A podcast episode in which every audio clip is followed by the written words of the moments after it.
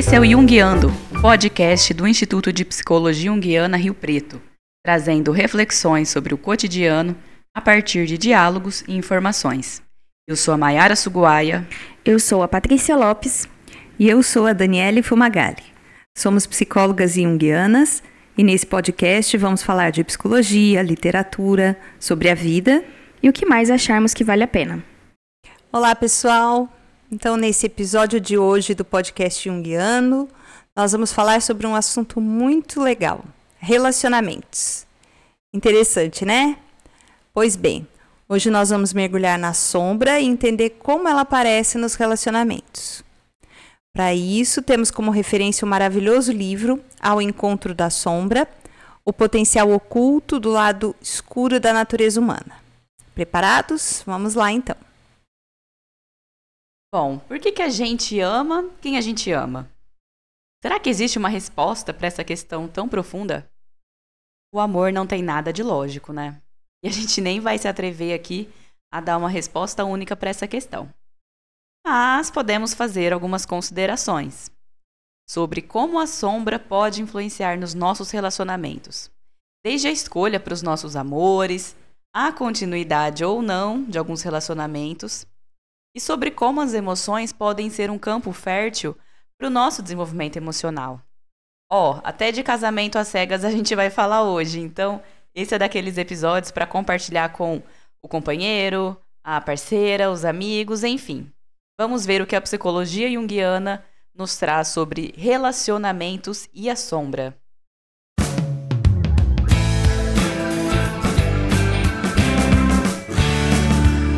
E o que a psicologia tem com isso? Vamos lá. Para entender melhor como que a sombra atua nos relacionamentos, vamos refletir sobre como os opostos se atraem e como isso pode afetar a nossa vida amorosa e pessoal. Já falamos no episódio anterior sobre a sombra familiar. Vamos lembrar um pouco através de um exemplo. O pai que é extremamente moralista, severo e tem dois filhos. Um deles pode ser é, ter um auto-julgamento enorme, ser uma pessoa rígida e muito severa consigo mesmo. O outro filho pode ser aquele adolescente rebelde, que desde cedo vai em busca de ser totalmente o oposto do pai. Nesse caso, um irmão acaba sendo a sombra do outro, já que adotam posturas opostas. E a maneira como cada um vai construir a sua personalidade e se relacionar com a vida vai ter bastante influência de como a sombra de cada um é, vivenciou as experiências e significou aquela imagem de pai. É como se cada um tivesse dado um colorido diferente para aquela imagem paterna. E como lidar com a nossa sombra pode ser um caminho para o nosso processo de desenvolvimento. E aí, na introdução da parte 3 do livro O Encontro da Sombra, a gente vai ter um exemplo explicando tudo isso, é, mais um pouquinho disso que a Dani falou. Vamos pensar então em uma situação em que uma mulher muito diferente de sua irmã se encontra em uma dificuldade e se pergunta: o que minha irmã faria? Nesse momento, ela está acessando habilidades não desenvolvidas e invisíveis em si mesma, que são visíveis na outra. É como se ela estivesse em busca de respostas e soluções que desconhecia. Esse exemplo mostra como podemos aprender com as qualidades que admiramos nos outros e assim expandir nosso próprio senso de identidade. A gente já introduziu né, a explicação aí usando exemplos de sombra familiar, esses exemplos aí de irmão, irmã, que a Dani e a Paty falaram. É, a gente, inclusive, tem um episódio inteiro sobre isso. Sugiro que quem não ouviu ouça o episódio 25. É bem casos de família, né? Sim, tá muito bom. é sobre a sombra familiar. Agora, então, a gente vai entrar na seara dos relacionamentos amorosos. Muda de programa, não é mais casos de família, agora é casamento às cegas. Aliás, vocês já assistiram esse programa? Vou sim, trazer, sim. Vou não, trazer um pouco de cultura inútil aqui para vocês, Só então. vi propaganda. Eu assisti nada, uma temporada, vou... não sei qual, mas minha hora, minha hora é trazer cultura inútil para esse podcast. é... é um programa da Netflix. Acho que tem no mundo inteiro. Tem, e aqui tem no Brasil. Países, uhum. né? Já tá na terceira temporada, eu acho. Eu vi na, no Instagram. Eu assisti metade de uma, não consegui continuar porque é muita vergonha alheia. É. Mas, enfim, eu, eu vou explicar o que eu entendi, tá? Desse programa. É, eles se denominam de experimento, inclusive. Vamos deixar de lado o fato, né, que provavelmente ali tudo é roteirizado, né, enfim. Uhum. Uh, e ali temos um exemplo, né, na, na, dinâmica do programa, de como a gente se apaixona pela projeção de algo que inventamos. Ou melhor, por algo que literalmente projetamos no outro. Vamos lá, como que funciona o programa? Vem comigo aqui agora. Tem homens e mulheres lá solteiros, tal, que querem se relacionar. Aí eles se inscrevem nesse programa, parará. Claro que é, né, todo mundo aquela, aquele estereótipo de Sim. reality show, né? Todo mundo bonito, num um padrão, padrão, de beleza, de beleza né? aquela coisa. E aí, é, colocam lá as pessoas numa cabine, homens e mulheres separados, sem se ver. E aí, as pessoas vão tentar conversar, se conhecer vai meio que fazendo um rodízio, sabe? As pessoas uhum. vão rodando assim nas cabines. Então acho que a intenção é que todo mundo conheça todo mundo quase Sim. dentro do programa. E aí, meio que assim, alguns casais se apaixonam. Né? Gente, quer um exemplo maior? Sem se ver, né? Sem se ver. Doido. Do que se apaixonar pela sua projeção do que isso. Porque você não tá vendo a pessoa, você não sabe quem que a pessoa é. Tá imaginando uma. Você vai conversar com ela, beleza, captar algumas informações mínimas.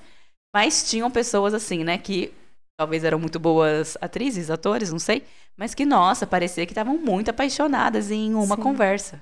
Então, assim, né? Se apaixonou realmente pelo que projetou, né? E tem um. E depois, quando eles vão se conhecer, né? Que tem aquele momento que eles vão se conhecer, eles falam, nossa. Aquela, aquela cara que não sabe disfarçar, né? Do... É, tem alguns que. Ah, que é você. ficam empolgados, é. né? Que, que se casam, inclusive e tal. Tem alguns que acho que não, né? Sim. Que deve ser justamente isso o barato do programa, né? Ver a cara da pessoa é. quando ela vê quem é. E o que, que eu criei na minha mente? Bate que... com o que é real. É, quando a projeção despenca, é. né? E aí eles ficam, tá? Os casais que quiserem, eles ficam. E aí eles passam um final de semana juntos e no final desse, no final desse, desse período, né? Desse final de semana, eles têm que decidir se eles vão casar ou não. Casar? Casar. Sim, sim. Por isso que é casamento às cegas. Ai, que desgosto. pois é. Aí, né, gente, é, é, o que a gente falou, né? É super se apaixonar pela projeção sua, é. né? Como já dizer Marília Mendonça, né? Tem uma música dela que fala: Me apaixonei pelo que inventei de você. E é bem devia isso. Devia ser né? a música de introdução do casamento devia ser, Devia ser. Fica a dica aí pra produção do, do, do programa. E aí, claro, né, gente? Alguns dos casais ali formados pelo programa dão certo, continuam o relacionamento. Mas até onde meu vasto repertório de cultura inútil vai, uh, acho que muitos se separam com pouco tempo de relacionamento. Ah, o que eu assisti, inclusive, eles se separaram. Spoiler, mas não sei nem qual é temporada que é, então não é tão spoiler, é, né? Eu acho que eu vi a primeira, um pedaço da primeira eu só. Eu não sei qual que é. E dá eu pra vi. entender por quê, né? Porque, de novo, no dia a dia as projeções vão caindo por terra. E aí o que que fica, né? E aí acho que a Dani vai falar mais então, Dani, sobre isso. O que que fica disso tudo? Pois é, isso super acontece na vida real também, né? Num primeiro momento tem aquela paixão que uh, todo mundo diz, diz, a paixão é cega, por quê? Porque você está vendo a projeção. Uhum. E depois de um tempo a gente descobre que a pessoa não é aquilo que a gente imaginou. É, é uma frase muito comum, né? Você não era assim quando a gente se conheceu. Uhum. Nossa, você mudou. É, você não faz mais isso ou aquilo.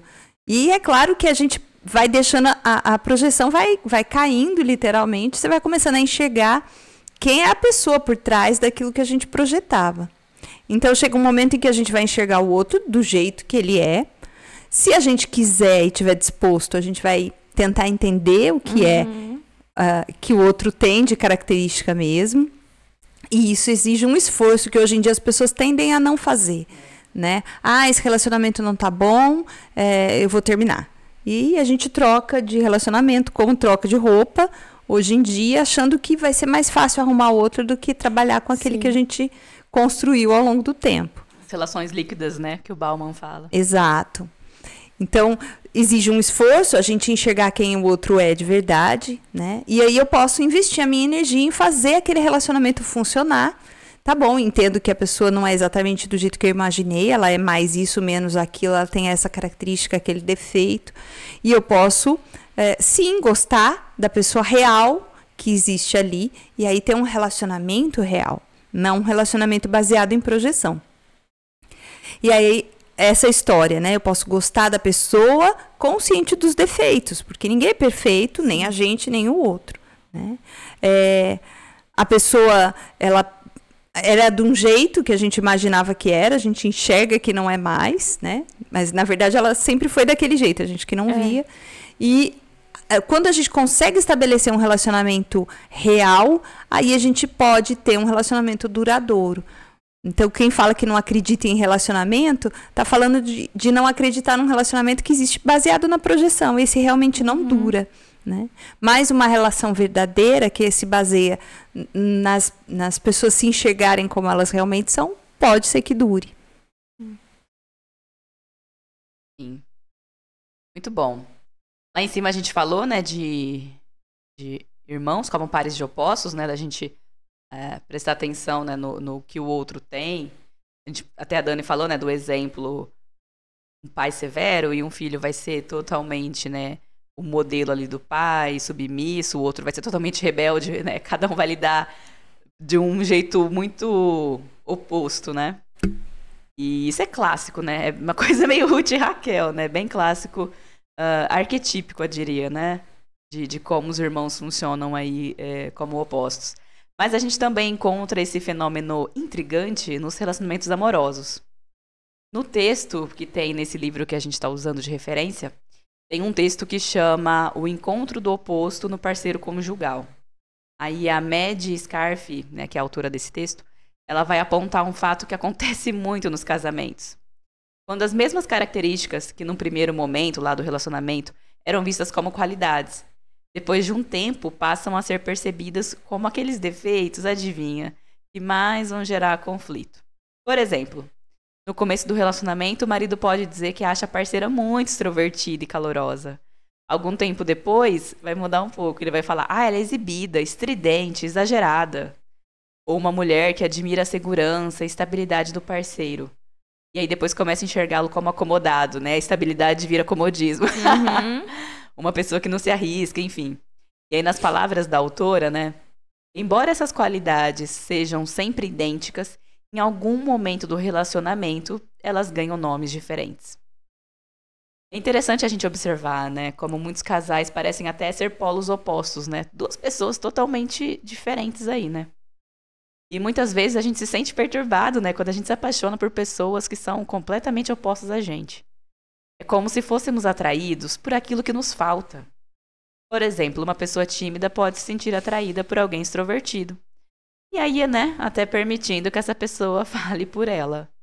Ou, por exemplo, uma pessoa muito prática pode se relacionar com alguém mais criativa, que é mais ligada em coisas mais aí subjetivas. Em resumo, gente, nos casamos com pessoas que são aquilo que não desenvolvemos em nós. É total mecanismo de compensação isso, né? Com certeza.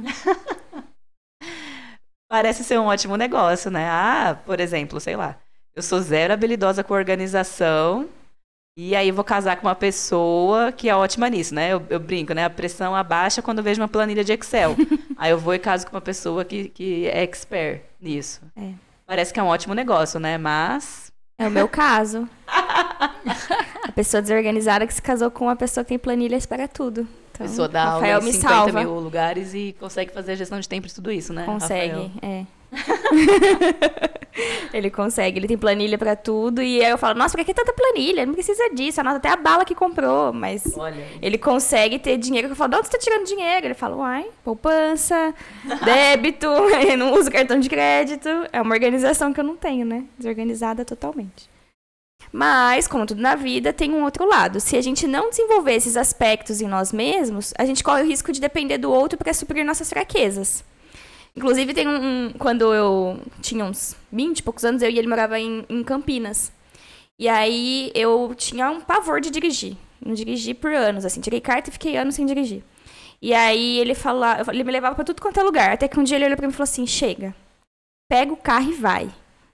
Aí eu falei, eu não vou, eu tenho medo, eu não consigo, eu não dou conta, eu só vou, vou bater, sou descoordenada, né? Já colocando um monte de, de defeito, impedimento, tudo olhando para um lado negativo. Ele falou, não, se eu ficar te levando em todo lugar que você quiser, você nunca vai dirigir. E aí foi o que aconteceu. Eu comecei a o carro, bati uma vez ou outra. Bato em carros parados, tá, gente? Eu não barro carro, em, em carros em movimento. Eu andando e o carro parado. Em portão também que tá parado, eu bato. Portão? Sério? Mas. portão entrou na frente, né? o portão que fecha em mim. Ele que muda de, né, de repente de lugar. Então. Ele que muda Isso. O poste entrou atrás. Continuo um pouco descoordenada? Continuo. Mas se não fosse ele me incentivar a fazer isso, ele não, eu não ia conseguir. Ele é super organizado, dirige Legal. super bem e tudo mais, né? Então foi um incentivo que ele me deu. Ele falou, vai, dirige que você consegue. E hoje em dia eu adoro dirigir. Pego rodovia, acho um, um momento assim, adoro ficar sozinha dirigindo, é meu momento lá comigo mesmo. E eu sei, sou um pouco descoordenada, sou, mas ainda assim eu tenho mais, eu tenho que tomar mais cautela, eu tento desenvolver essa minha habilidade de coordenação dirigindo, né? Então é uma forma de eu me forçar a desenvolver um pouco disso. É, então a gente vai desenvolver esses aspectos em nós mesmos, como, gente- como eu estava falando, né? A gente acaba nesses relacionamentos em onde espera que o outro vai compensar. O Rafael compensava para mim uma falta de eu não dou conta, sou desorganizado, organiza a planilha Excel, dirige para mim. E não, né? A gente dá conta assim de algumas coisas e é, o parceiro tá ali justamente para mostrar pra gente o outro lado, que é o oposto, e para também falar, vai que você também consegue, eu tô aqui para te dar um apoio. E a gente também consegue fazer isso com uma raiva reprimida, uma rigidez mental, uma profundidade emocional que eu não sei lidar. É como se nós casássemos com os nossos próprios opostos, buscando no outro aquilo que a gente não desenvolveu em nós mesmos. Engraçado, né? E é por isso que às vezes tem tantos conflitos também, né? É, e aí é isso, né? Assim, o mais confortável, o mais fácil é a gente se manter nessa situação. O mais Sim. fácil para você teria se mantido. Se você tivesse se manti, man- Mantido. mantido, obrigada. se você tivesse ficado nessa situação, Sim. né? De não dirigir, talvez, né? Não, não conseguir organizar também. Só que se a gente fica nesse, presa nesse relacionamento onde, onde a gente espera que a outra pessoa compense o que falta na gente, é, a gente vai ficar. não vai ficar inteiro. Sim, né? Esse é o ponto. é verdade.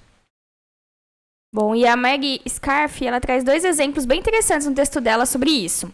Um marido que jamais experimenta um sentimento de raiva, que é todo contido, né, polido e tem todo um jeito de conversar, que não demonstra aquilo ali que tá sentindo aquela emoção explosiva, o nervoso, ou algo que tá sentindo que não é tão considerado adequado ali. E aí pode identificar isso na esposa. Ou seja, a raiva que ele reprimiu, sem jamais precisar assumir a responsabilidade pessoal por essa raiva, ele vai ver na, na esposa. E aí ele vai enxergar a esposa como alguém extremamente raivoso, assim, né? Ele vai falar, nossa, eu sou aqui todo, todo polido e você aí raivosa, mas na verdade é ele que está muitas vezes reprimindo essa raiva que ele deveria colocar para fora de uma forma direcionada, saudável, né? Outro exemplo é uma pessoa que jamais entra em contato com as suas emoções de tristeza e vê nela ah, ou nas suas próprias emoções à medida que elas se expressam no parceiro. É, é o que a gente estava falando mesmo da projeção, né? Quando o outro faz, que eu percebo que eu também faço, mas às vezes falo, não, não, mas eu não faço dessa forma, né? É, é, não é de- desse jeito exagerado, é algo mais organizado, né? Então eu não vou chorar dramaticamente, um- uma tristeza que eu tô sentindo. Vou ficar chateado, quietinho num canto, e isso daqui é muito melhor do que minha parceira que chora descompensadamente, né? Ela chora pelos dois, né? Sim, ela compensa, né? É, às vezes a pessoa fica tão desconectada, né, da, da própria emoção, que só consegue ver aquilo no outro, né? Sim. Enfim, é interessante isso. E nessas circunstâncias é, é vista até como uma pessoa que carrega a tristeza e o desespero dos dois. E de modo geral, essas projeções acontecem de forma inconsciente, né? Não é algo que eu vou lá falar, ah, eu vou fazer isso, né? Não vou expressar minha raiva porque minha, minha, minha companheira, meu companheiro compensa ali por mim. Não, é algo inconsciente na dinâmica do próprio casal, né? Um compensando o outro ali sem perceber. Cada um vai lançar sobre o outro as suas partes reprimidas e o que não consegue perceber em si mesmo. É claro que ainda vai ter muita briga para mudar essa característica, mas não em si, mas no outro, né? O outro que tem que melhorar. E é interessante notar que a nossa cultura também desempenha um papel muito importante nesse processo. Muitas vezes o que a gente espera socialmente, vamos dizer, do ego masculino, que é mais racional, dominador, um tanto menos sensível e orientado para objetivos, é exatamente o oposto do que se espera socialmente do ideal feminino que é visto mais enquanto emocional, submisso, agradável e orientado para processos. Essa dinâmica cultural contribui para que nossa sombra e a pessoa amada compartilhem dessas mesmas qualidades. É um fenômeno bem complexo, né, como vocês podem ver, mas que nos ajuda a compreender por que reagimos com amargura quando as nossas projeções são abaladas e descobrimos no outro aquilo que reprimimos em nós mesmos. E quando a gente descobre, que aí vem aquele peso, né? É, então a gente entendeu que a gente, somos atraídos por aquilo que não está desenvolvido na nossa sombra e que seria um bom trabalho assumirmos essa responsabilidade da gente integrar esse potencial em nós mesmos. É a famosa individuação que a gente já falou aqui. Integrar tudo aquilo que nós somos, tanto no nível consciente quanto é, do que está no inconsciente. Uhum. Portanto, podemos dizer que a chave para a transformação está em trabalhar com a sombra. Esse processo envolve lançar luz sobre as projeções que criamos, assumindo a responsabilidade por nossos próprios sentimentos negativos. É importante ressaltar que existem ocasiões em que a nossa raiva é justificada, como diante de situações de violência, de injustiça. O trabalho com a sombra nos ajuda a reconhecer o que a gente projetou, curar nossas feridas internas e também identificar aquelas qualidades negativas que existem na outra pessoa e que estimulam uma reação válida em nós. Pois é. Enfim, gente, resumindo, a jornada rumo ao autodesenvolvimento é um processo contínuo, como a Dani já tinha falado, né? Inclusive no episódio anterior, que é uma, um processo longo, às vezes uma vida não é, às vezes não, uma vida não é o suficiente para isso. É necessário a gente compreender e integrar a nossa sombra para cultivar relacionamentos saudáveis e significativos. Se você se identifica com essa situação e busca uma maior compreensão de si mesmo e dos outros, saiba que o trabalho com a sombra pode ser uma ferramenta poderosa para alcançar essa transformação. Se vocês gostaram desse episódio, não deixa de compartilhar ele com um amigo, um familiar interessado em psicologia, porque pode ajudar, né? Às vezes a pessoa está ali numa crise ou em alguma situação que está se sentindo um tanto perdida e escutando isso ajuda ela é, a pensar, né? Nossa, eu preciso entrar em contato com essa, com essa sombra. Parar de botar a culpa no parceiro, é. né? de novo, vou parafrasear Homer Simpson. A culpa é minha e eu boto ela em quem eu quiser. Né? é isso aí.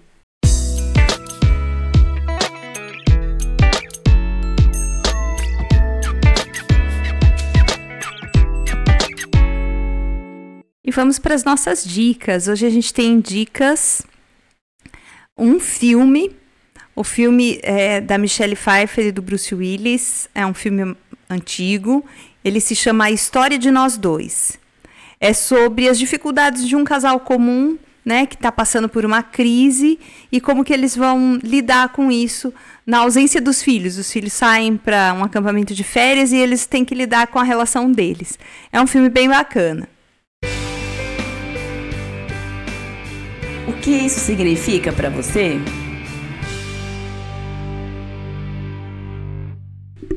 Muito bom! Vamos então aqui com mais uma letra de música das cantoras que não cantam. bom, a gente trouxe Pete, agora a gente continua na linha do rock aí com Capital Inicial. Eles têm uma, uma música que se chama Diferentes. Olha só que bacana. Estamos colados como cacos de um vaso quebrado.